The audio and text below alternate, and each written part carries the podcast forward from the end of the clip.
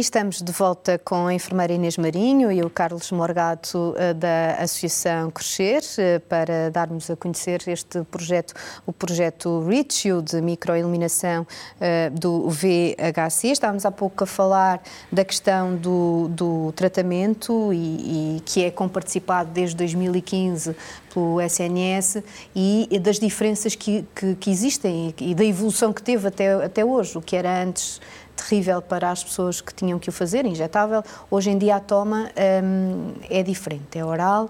Quer-nos explicar um bocadinho como é que funciona Sim, isso? então atualmente o, o, tratamento é feito com uma toma de um comprimido por dia, uh, portanto uma toma oral uhum. uh, diária que pode ir de 12 a 24 semanas.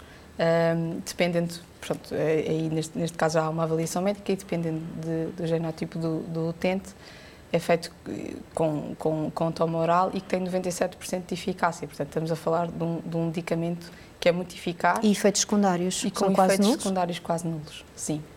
Antigamente isso não acontecia, não é? Tinha, tem esses, estes testemunhos de, de pessoas que, que hum, tinham efeitos muito, muito maus Sim, a, a seguir à toma. O, o, outro tratamento do interferon era muito debilitante.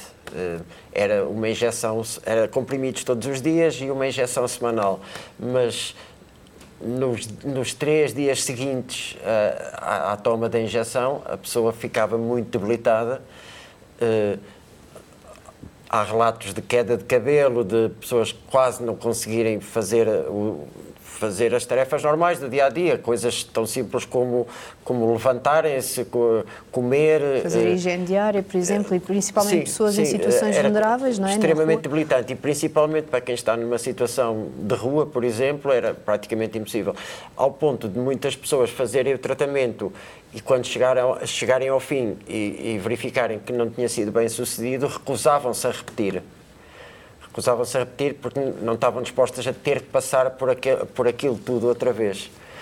Uh, e não se alcançava então o tratamento uh, completo? Sim, não tinha uma porcentagem de eficácia como, como, como, tem este, que acaba por ser um tratamento seguro e com, com, com, efeitos mínimos e com uma grande taxa de sucesso. Mas mesmo assim, estamos a falar em pessoas que em situação vulnerável e, e pessoas que. Como é que se faz esta toma da medicação? Porque se é necessário uh, fazer disse 8, 12, 24 semanas, por exemplo, uhum. dependendo uh, da, da, situação da doença. Um, como é que esta toma é, é feita? Portanto, esta toma, uh, nós, enquanto equipa de rua, tentamos sempre garantir uh, que a toma é uma toma observada, direta. seja seja com o apoio de outras organizações que também com, com as quais estas pessoas também estejam ligadas, sejam refeitórios sociais, uh, programas uh, de, de, de, substituição opiácea onde a pessoa já faça medicação diariamente e que vai lá fazer a sua toma diária e também pode fazer a sua toma, a, a sua toma de medicação, albergues. No fundo, Uh, uh, o que nós tentamos é que a pessoa tenha uma melhoria da sua qualidade de vida, também muito mais para além da saúde. Obviamente que nós também tentamos que esta pessoa não esteja, uh, nós tent, enquanto equipa de rua, também é o nosso dever e, e, e, também faz parte do nosso trabalho tentar conduzir esta pessoa para, para uma situação habitacional, por exemplo. Portanto, nós tentamos sempre, e, e, a nossa prioridade é que estas pessoas de facto não, não, não estejam a fazer uh, a toma na rua. Óbvio que há, que há casos e que, e que, nós também acompanhamos essa transição, mas uh, as parcerias entre todas as ONGs e outras entidades que trabalham com os mesmos públicos-alvo são absolutamente essenciais para, para garantirmos o sucesso eh, e o tratamento destas pessoas. Isto é um tratamento que, apesar de ser comparticipado, não é um tratamento uh, barato, digamos assim, não é? São, são, são, pode ir entre os 14 e os 30 mil euros, não é? Sim. Dependendo Sim. da toma. Portanto, esta medicação tem mesmo que ser tomada também para, para o seu fim. Um, falávamos, e se calhar resumimos então aqui um bocadinho do que é todo este processo, porque ao fim e ao cabo não, não abandonam uh, a pessoa uh, quando está encaminhada já para, para tratamento, não é? Não, sim, nós, nós damos resposta também uh, a todo, todos os níveis de vulnerabilidade que a pessoa possa estar naquele momento, seja a sua situação social, a sua situação também habitacional e, e de saúde. E, no fundo, também fazemos um acompanhamento ao longo uh, das, também das 12 semanas após o tratamento, voltamos a repetir as análises para garantir o, o, sucesso do tratamento, assim como todo o trabalho de redução de riscos, da não adoção de comportamentos uh, que possam ser de risco novamente na, na, prevenção da reinfecção, porque também, são, também é o que acontece. Enquanto este vírus não estiver eliminado, nós vamos ter sempre pessoas que se possam reinfectar. Uh, portanto, no fundo, uh, e, e, aí o trabalho de pares é muito importante, porque acabamos por ter aqui um desbloqueio muito grande de quais são as necessidades diretas destas pessoas, com que, com, adaptar também a nossa linguagem. No fundo, tudo o que nós fazemos nós aprendemos com as pessoas com quem nós trabalhamos, a ouvi-las, a estar presentes e a perceber quais são as suas necessidades específicas para conseguir criar respostas que estejam adaptadas às necessidades delas.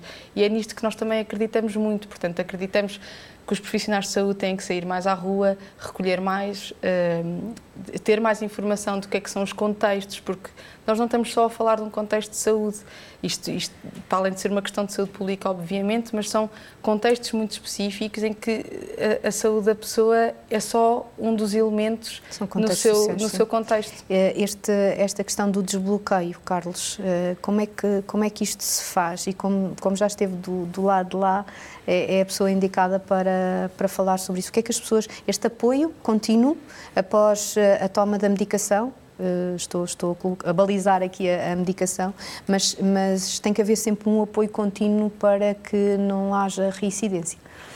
Após e durante, mesmo durante a toma, uhum. uh, lá está, em certos casos, em casos extremos em que, em que, a pessoa continua na rua, nós deslocamos diariamente para lhe levar a medicação e para, e para nos certificar que, que, está a correr tudo bem e que, e que, e que, a medicação está a fazer efeito e que, está a ser mantida.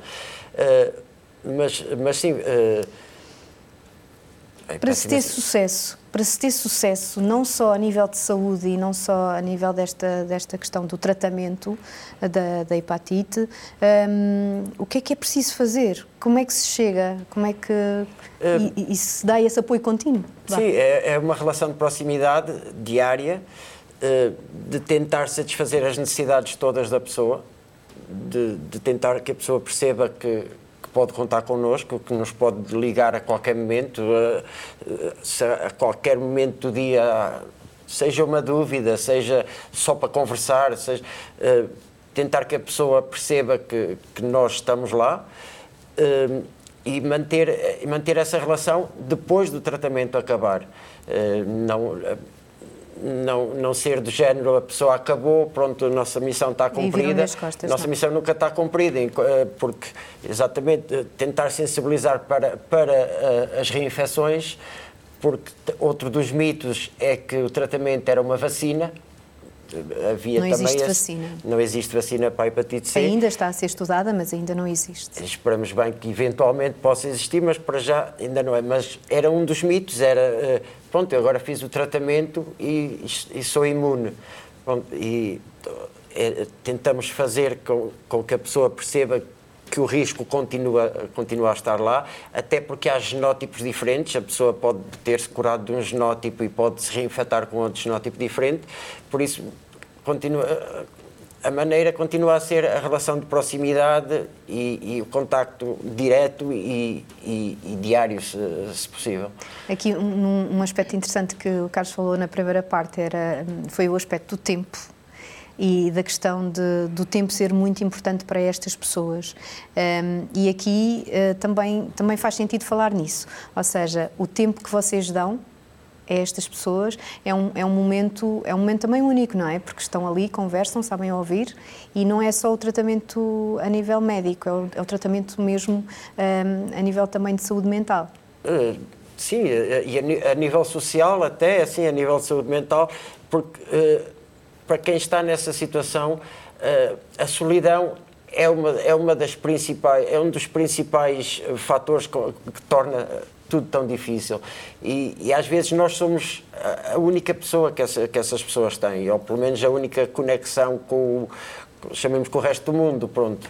Uh, e, e, é a nossa presença e, e, e mantermos e mantermos nesse contacto direto que faz com que a pessoa sinta que não está sozinha, uh, ajuda, ajuda com que seja muito mais fácil uh, completar o tratamento, ajuda a, a, que seja mais fácil a pessoa interiorizar que, que a saúde é importante uh, e, que, e, que, não pode descuidar-se da, da saúde as, tentar alinhar as, as, prioridades da pessoa, ao fim e ao cabo. Nós estamos aqui a falar de, de pessoas em extrema, extrema em situação de extrema fragilidade, como sem-abrigo, migrantes, eh, refugiados, eh, outras pessoas que estão, estão expostas a, este, a esta contração, a propagação do vírus, um, ehm, também pessoas que consomem substâncias psicoativas.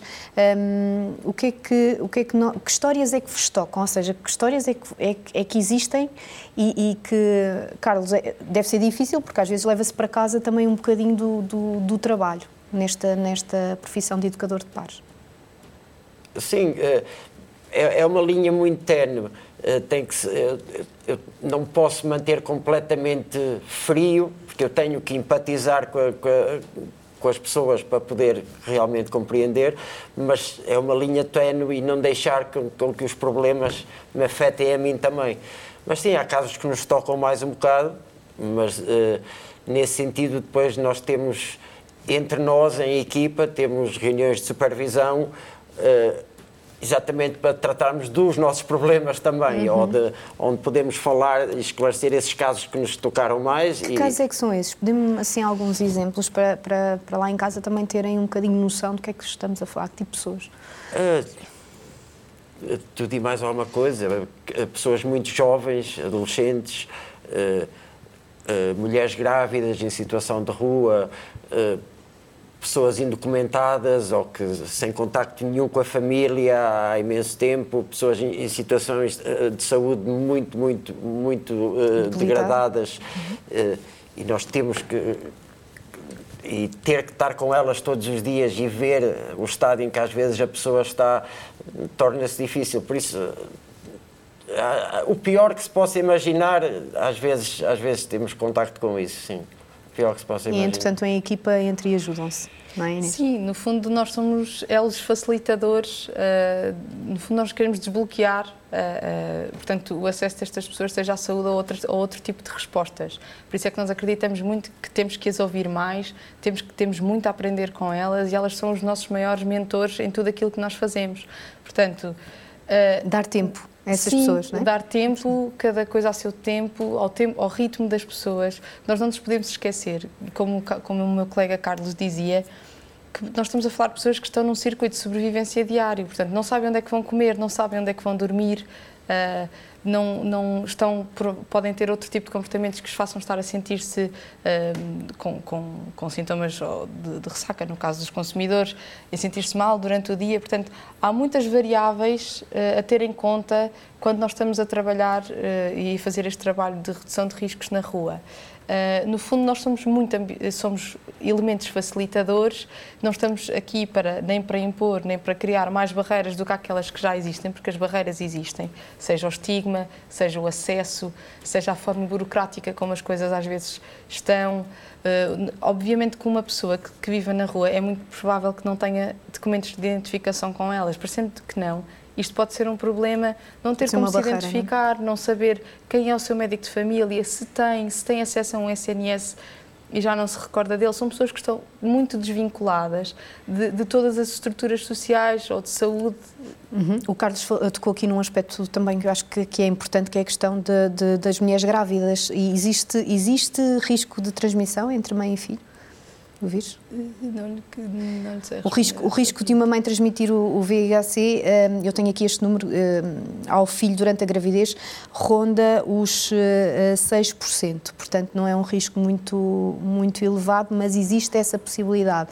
Essa, essa, hum, essas questões de, que encontram na rua, e o Carlos, um, daí eu está-lhe a perguntar, e há pouco está-lhe a perguntar também da questão das certezas, uh, o, que é que é, o que é que estas pessoas têm como certo, e a Inês estava a explicar tão bem que um, quase nada, não é? O, a certeza aqui é que vocês vão ao encontro destas pessoas, pelo menos que... que... E somos figuras de referência uhum. muitas vezes, porque de facto não, não existem... Uh, nestes contextos é muito frequente não ter, uh, não haver qualquer tipo de ligação familiar e mesmo relações uh, de amizade são são poucas. E estamos a falar também de um, de um, de um, grupo e de uma franja da população que invariavelmente também não, vão, tendo várias perdas ao longo da vida e vários episódios traumáticos ao longo da vida que faz com que cada vez mais estejam se sintam e que, e que de facto estejam estejam estejam muito sozinhas. Uhum. Esse, esse apoio que, que dão um, e estas explicações todas que, que, que, são feitas, e há pouco o Carlos também falava na, na questão dos panfletos e, e, na informação que é passada, que é, que é, que é bastante importante. Um, eu gostaria de perguntar, em termos de prevenção da infecção, um, as pessoas depois conseguem perceber o, o, esse fator que é necessário continuar a, a prevenir? É, cada caso é um caso, mas assim, há pessoas que melhor que outras conseguem perceber. Mas lá está, é, continua a ser o nosso trabalho, é esse, é fazer com que cada vez mais as pessoas percebam isso. Mas sim, temos uma parte, temos uh, uma percentagem grande dessas pessoas que realmente já se.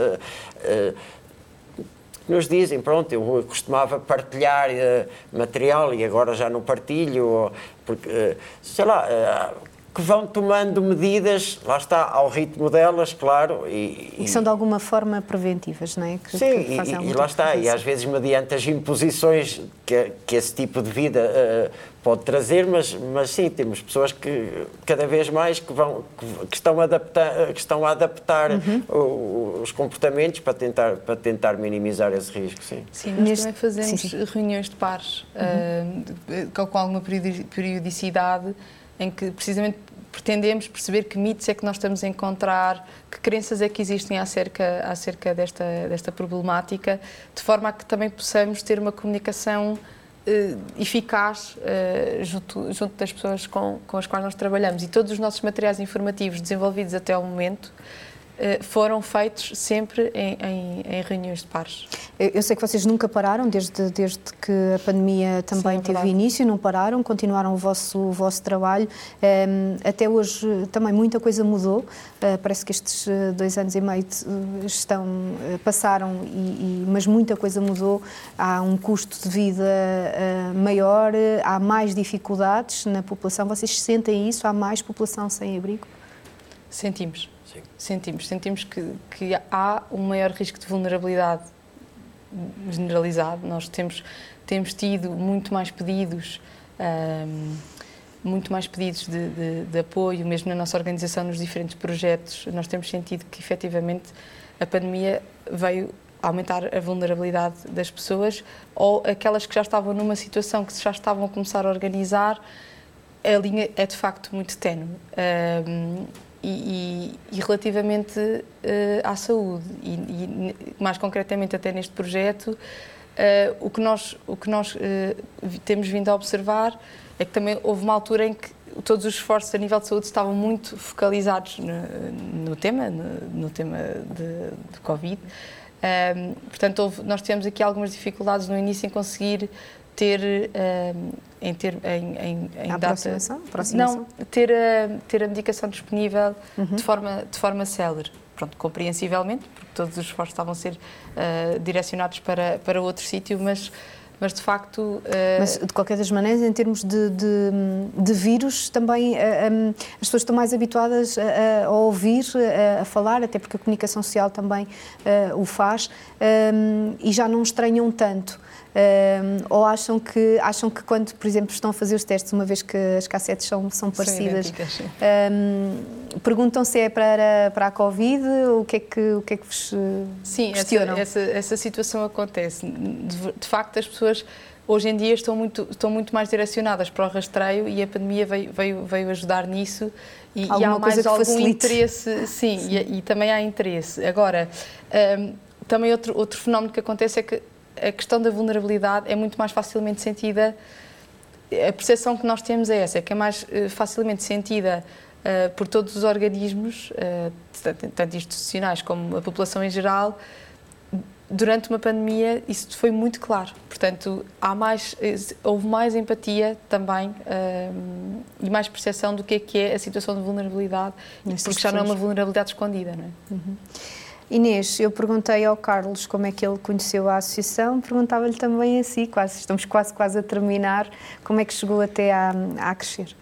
Então, eu trabalhava já em saúde mental, tive, pronto, já trabalhei em várias, em várias, áreas na área da enfermagem, mas eu sempre tive uma, um, um lado muito comunitário e interessava-me muito sair do gabinete e perceber que, que a questão da saúde não está só dentro de quatro paredes e dentro de um hospital. E este formato era um formato que a mim, enquanto profissional de saúde, me incomodava porque eu sentia que não conseguia dar as respostas que de facto as pessoas, que de facto as pessoas apresentam. E eu comecei em 2018 nas equipas de rua da Crescer, mais ligada à parte de, eh, das, das substâncias psicoativas, portanto, tanto na zona oriental como na zona ocidental de Lisboa. Pronto, e ao longo destes, eh, destes três anos uh, temos vindo, tenho vindo a fazer várias coisas diferentes dentro das equipas e agora sim mais dedicada também à questão do vírus da hepatite C, que é um sítio onde eu estou confortável, é um, é, portanto é um tipo de trabalho de terreno que eu estou muito, que eu estou muito mais confortável e realizada a fazê-lo do que dentro de um hospital. E é o rosto que, que recebe estas pessoas, não é, Carlos? É, é agradável chegarem ao, junto ao, ao, à associação e ter-se logo a, a, enfermeira Inês ali a, a, receber e a fazer estas, uh, este atendimento. Uh, sim, uh, e, e temos várias pessoas que depois, quando chegam lá, já perguntam pela nossa equipa. Às vezes até... até já conhecem bem. Sim, até para, para, tratar de outros assuntos, mas, mas já nos têm a nós como referência. Sim, sim o ambiente informal e o facto de também não estarmos num ambiente muito formalizado, bata branca, isto também tem impacto Conta, é? com claro. quem... Claro. Sim. Muito. Obrigada por Obrigada. virem partilhar então este, este, vosso projeto. Ficámos então com a Associação Crescer e o projeto Reach You e com a certeza de que é ainda preciso fazer mais, uma vez que à escala mundial as hepatites virais causam todos os anos cerca de 1 milhão e 400 mil mortes e que apesar do seu impacto calcula-se que 9 em cada 10 pessoas com a doença desconheçam estar infectadas. Foi o Pura Vida, continue connosco nas redes sociais e em saúdemais.com TV. Obrigada.